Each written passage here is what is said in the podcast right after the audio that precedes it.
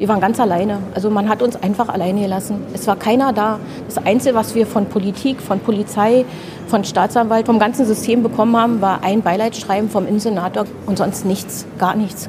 Kriminalgericht Moabit, der Podcast. Gerichtsreporter Ulf Morling berichtet über echte Prozesse mit echten Menschen, von ihm erlebt mein Leben ist zerstört. Das ist so ein Ende meines Lebens. Und wenn ich, wenn ich Tech habe, sage ich mal ganz bewusst, kann ich ja noch 40 Jahre leben. Und mit diesen Einschränkungen und mit diesen Qualen und die, also das kann sich ja keiner vorstellen. Selbst ich kann mir das gar nicht vorstellen, ja.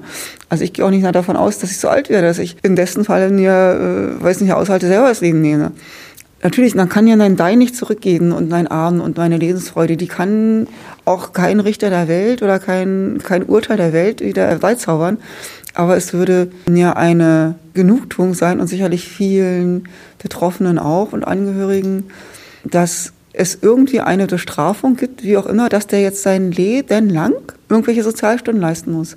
Also, dass es irgendeine Strafe für jemanden gibt, der so eine Verletzung verursacht, so eine schwerwiegenden Einschnitte, dass die irgendwas auferlegt bekommen, dass die auch wenigstens meinetwegen einer die Woche daran erinnert werden, was sie angerichtet haben. Beate Pflanz ist schwerst behindert. Bis zum Herbst 2017 war sie aktive Sportlerin und Radfahrerin.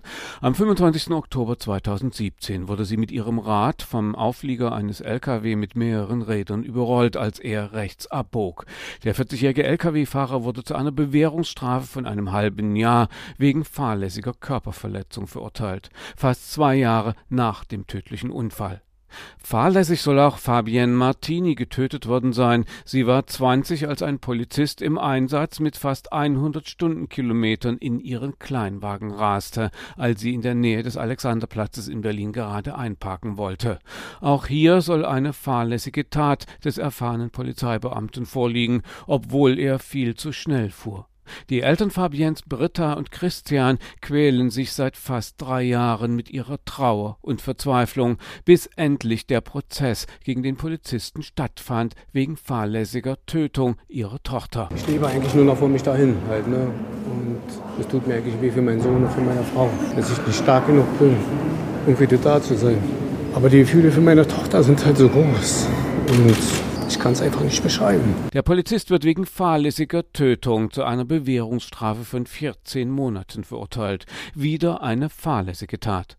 Konstantin war sieben, als er auf dem Schulweg getötet wurde. Wieder war es ein rechtsabbiegender LKW. Die Mutter Konstantins fuhr morgens auf dem Schulweg hinter ihm auf dem Fahrrad. Als die Ampel auf grün sprang, rief Julia es ihrem Sohn zu, dass er jetzt fahren könne.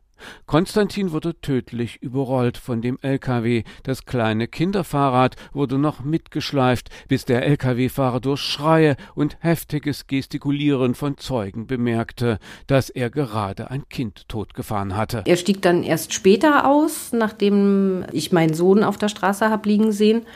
Und er stieg aus und er kam zu mir und ich fragte ihn, ob er der Lkw-Fahrer ist. Und da sagte er ja. Und dann habe ich halt mit beiden Händen auf meinen Sohn gezeigt und äh, fragte ihn, und nun? Und dann sagte er halt den berühmten Satz, auf was soll ich noch alles achten? Ja, das war's. Und dann habe ich ihn nicht mehr gesehen, außer im Gericht. Sechs Monate auf Bewährung wegen fahrlässiger Tötung für den 61-jährigen Lkw-Fahrer, anderthalb Jahre nach der Tat.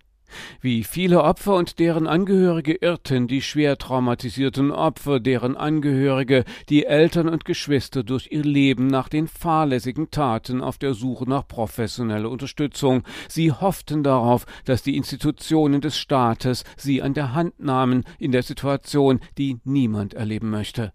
Während Opfern und Angehörigen bei Mord, Totschlag und Terror inzwischen ein relativ breites Netz an Hilfe zur Verfügung stünde, ist es nach den Folgen fahrlässiger Taten weitgehend anders. Es gäbe Opfer erster und zweiter Klasse, so der Opferbeauftragte Berlins in einem Artikel für den Tagesspiegel Roland Weber. Es gibt eine große Anzahl von Opferhilfseinrichtungen und Organisationen, die sich hier um die Betroffenen kümmern. Die Besonderheit ist, dass es dabei immer um vorsätzliche Straftaten geht, also schwere Gewaltdelikte wie Raubüberfälle, Vergewaltigung, Tötungsdelikte. Anders die Gruppe der Verkehrsopfer. Hier verändert sich das Leben genauso binnen weniger Augenblicke, im Regelfall aber nicht vorsätzlich. Die meisten Verkehrsunfälle passieren ja nicht mit Absicht, sondern sind kurze Unaufmerksamkeiten. In der Folge bleiben diese Opfer aber alleine. Es gibt bisher ganz wenig auf Bundesebene und auch so gut wie nichts auf Berliner Landesebene. An diese Einrichtung oder Stelle sich die entsprechenden Verletzten oder Hinterbliebenen wenden könnten. Das empfinde ich persönlich als unfair, denn für die Geschädigten und Hinterbliebenen macht es keinen großen Unterschied, ob das, was ihnen zustößt, fahrlässig oder vorsätzlich geschehen ist. Bundesweit nimmt 2020 die Zahl der bei Verkehrsunfällen getöteten Radfahrer zwar ab, im Vergleich zu den getöteten Autoinsassen minus 14,2 Prozent und Fußgängern minus 9,8 Prozent ist die Abnahme der Getöteten bei Radfahrenden aber deutlich geringer, nur 4,3 Prozent. So das Statistische Bundesamt im April 2021. Danach starben im letzten Jahr 2020 im Straßenverkehr insgesamt 2719 Menschen, davon allein 426 FahrradfahrerInnen. Unter anderem in Berlin ist der Trend im Corona-Jahr 2020 allerdings umgekehrt. Dort starben beispielsweise dreimal mehr Radfahrende als im Vorjahr. Statt sechs RadfahrerInnen starben 2020 von insgesamt fast 50 Todesopfern allein 17 Radfahrende. Eine Steigerung um das Dreifache. Für den Opferbeauftragten Berlins sind die Opfer fahrlässiger Straftaten im Straßenverkehr auch als Opfer viel zu wenig geschützt. Sie seien Opfer zweiter Klasse. Der Staat müsse sich besser um diese Opfergruppe kümmern, klagen die Opfer und ihre Angehörigen, Verbände und der Opferbeauftragte Berlins gemeinsam. Die Eltern des vom LKW auf dem Schulweg getöteten siebenjährigen Konstantin hatten nach dem traumatischen Erlebnis des Unfalltodes ihres Kindes sofort versucht, psychologische Hilfe zu finden. Julia S. Also wir hatten halt sofort auch danach gleich probiert, bei dem Psychologen uns anzumelden, beziehungsweise dort Hilfe zu bekommen. Wir dachten eigentlich, dass es bei meinem Mann ein bisschen schneller ginge, weil er ja privat versichert ist. Die normalen gesetzlichen Krankenkassen brauchen da ja immer ein bisschen. Und ähm, ich glaube, zwei oder drei Psychologen hatten wir angesprochen. Und die hatten gleich, ähm, obwohl sie wussten, was passiert ist, haben uns gleich abgelehnt mit der Begründung, sie hätten keine Kapazitäten, es wäre Sommerzeit, sie würden bald in den Urlaub gehen, genau. Und das geht nicht. Das geht in so einer Situation nicht. Also da muss sofort jemand bei den Familien zu Hause sein, weil man weiß nicht, was danach noch folgt posttraumatische Belastungsstörungen, alles Mögliche. Manche Leute nehmen sich das Leben, springen aus dem Fenster weil sie damit nicht zurechtkommen. Nach dem Terroranschlag auf den Weihnachtsmarkt an der Berliner Gedächtniskirche waren bundesweit die Opfer und deren Angehörige ins öffentliche Bewusstsein gerückt und der Staat und die Hilfsorganisationen kümmerten sich um die 67 zum Teil Schwerverletzten und die Angehörigen der elf Ermordeten der vorsätzlichen Terrortat. Nachdem in Berlin 2020 ein mutmaßlich psychisch kranker Attentäter mit seinem Auto auf der Stadtautobahn vier Männer bewusst von ihren Motorrädern stieß, war Berlins Justizsenator Dirk Behrendt von den Grünen sofort bereit zu helfen. Sicherlich angemessen für die Opfer und Angehörigen. Die nach dem Terroranschlag an der Gedächtniskirche ins Leben gerufene Opferanlaufstelle würde auf die Opfer zugehen, kündigte der Justizsenator an. Ein lobenswerter Umgang, der für die Opfer fahrlässiger Taten im Straßenverkehr bisher weitgehend fehlt. Die Mutter der 21-jährigen Fabienne, die von einem Polizisten beim Einparken totgefahren wurde, erinnert sich an die Zeit nach dem tragischen Unfall. Britta Martini. Ich habe gerade gestern noch mal in den Unterlagen geguckt und wir haben Tatsache nach zwei Jahren haben wir dann von der Staatsanwaltschaft einen Zettel bekommen, wo wir uns Hilfe suchen können. Im Dezember 19 haben wir den Zettel bekommen, wo man sich hinwenden kann nach zwei Jahren. Wir waren ganz alleine. Also man hat uns einfach alleine gelassen. Es war keiner da. Das Einzige, was wir von Politik, von Polizei, von Staatsanwalt, vom ganzen System bekommen haben, war ein Beileidsschreiben vom Innensenator Geisel. Und sonst nichts, gar nichts. Keine Polizeipräsidentin, nichts. Es kam einfach nichts, keine Hilfestellung, gar nichts. Ja, wir mussten selber zusehen, wie wir klarkommen und haben uns Hilfeeinrichtungen gesucht. Wir mussten selbst zusehen, wie wir klarkommen, sagt Britta Martini, die ihre Tochter verlor. Julia S., die Mutter des siebenjährigen Konstantin, der von einem LKW getötet wurde, kämpft seit dem Tod ihres Sohnes mit ihrem Mann für Veränderungen. Selbst einen Brandbrief schrieb die Familie an Bundeskanzlerin Merkel, Bundespräsidentin Steinmeier, an die EU-Kommissionspräsidentin von der Leyen. Keiner soll geantwortet haben.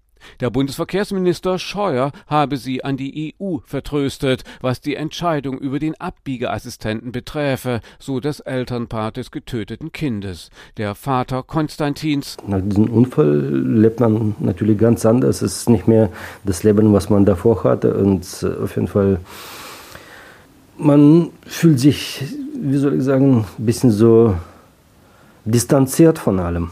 Man macht halt mit, aber man ist schon so in dem Sinne auch weg von der Gesellschaft. Wählen werde ich niemandem, möchte ich sagen, keine Parteien. Weil da hatten wir auch sämtliche Politiker getroffen und es war nur bla bla bla, ehrlich gesagt. Neben der wichtigen Hilfe für die Opfer schwerer Straftaten des Terrors und von Mord und Totschlag könnte nun politisch angeschoben und festgeklopft werden, die ausreichende Hilfe für Opfer von fahrlässigen Verkehrsstraftaten beispielsweise. Susanne Grittner vom Allgemeinen Deutschen Fahrradclub stellt dazu eine Forderung auf. Der ADFC stellt unter anderem die weißen Geisterfahrräder dort auf, wo Radfahrende im Straßenverkehr getötet wurden. Was wir beobachten als ADFC ist, dass Angehörige von einem Tag auf den anderen mit einer Situation konfrontiert sind, mit der sie ganz große Schwierigkeiten haben. Und eigentlich müsste es da eine staatliche Ombudsstelle geben, die genau diesen Angehörigen Hilfe zukommen lässt, sie unterstützt dabei, Hilfe in Anspruch zu nehmen, um genau diesen Weg zu gehen, der dann nötig ist nach so einem tödlichen Verkehrsunfall. Die Angehörigen sind alleine. Die sind in eine Situation reingekommen, die sie selber nicht zu vertreten haben, die sie nicht verschuldet haben und brauchen dringend Unterstützung. Also der ADFC fordert dort eine Ombudsstelle von staatlicher Seite. Auch der Opferbeauftragte Berlins Roland Weber regt im Superwahljahr 2021 an, die Opfer und Angehörigen von Verkehrsstraftaten besser zu unterstützen. Er ist selbst Anwalt und hat in seiner Funktion viel Kontakt zu Opfern und deren Angehörigen. Eine solche Einrichtung könnte auf vielfache Weise helfen und unterstützen. Sie könnte zum einen vorsortieren, welche Ansprüche macht man jetzt wo zunächst geltend. Sie könnte aber auch weiter vermitteln. So brauchen manche eine traumatherapeutische Unterstützung, andere brauchen eine sofortige materielle Unterstützung, noch bevor klar ist, ob und welche Versicherung bezahlt. Die Dritten wiederum wünschen sich eine anwaltliche Begleitung und dergleichen mehr.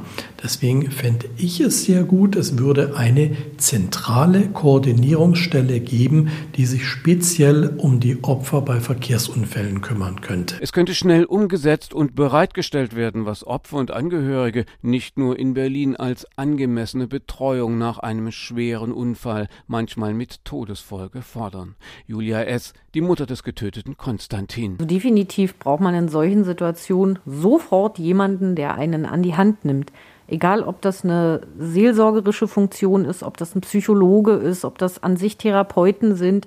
Es müssen Menschen zu den Familien nach Hause kommen und diese an die Hand nehmen und fragen, was brauchst du?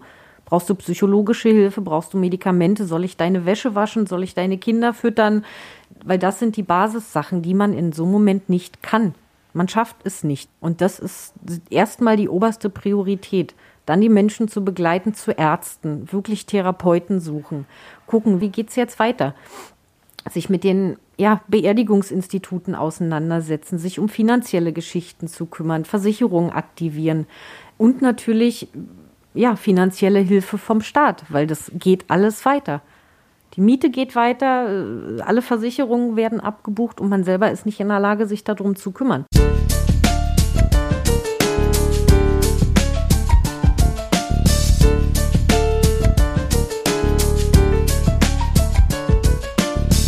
Kriminalgericht Moabit, der Podcast. Gerichtsreporter Ulf Morling berichtet über echte Prozesse mit echten Menschen, von ihm erlebt.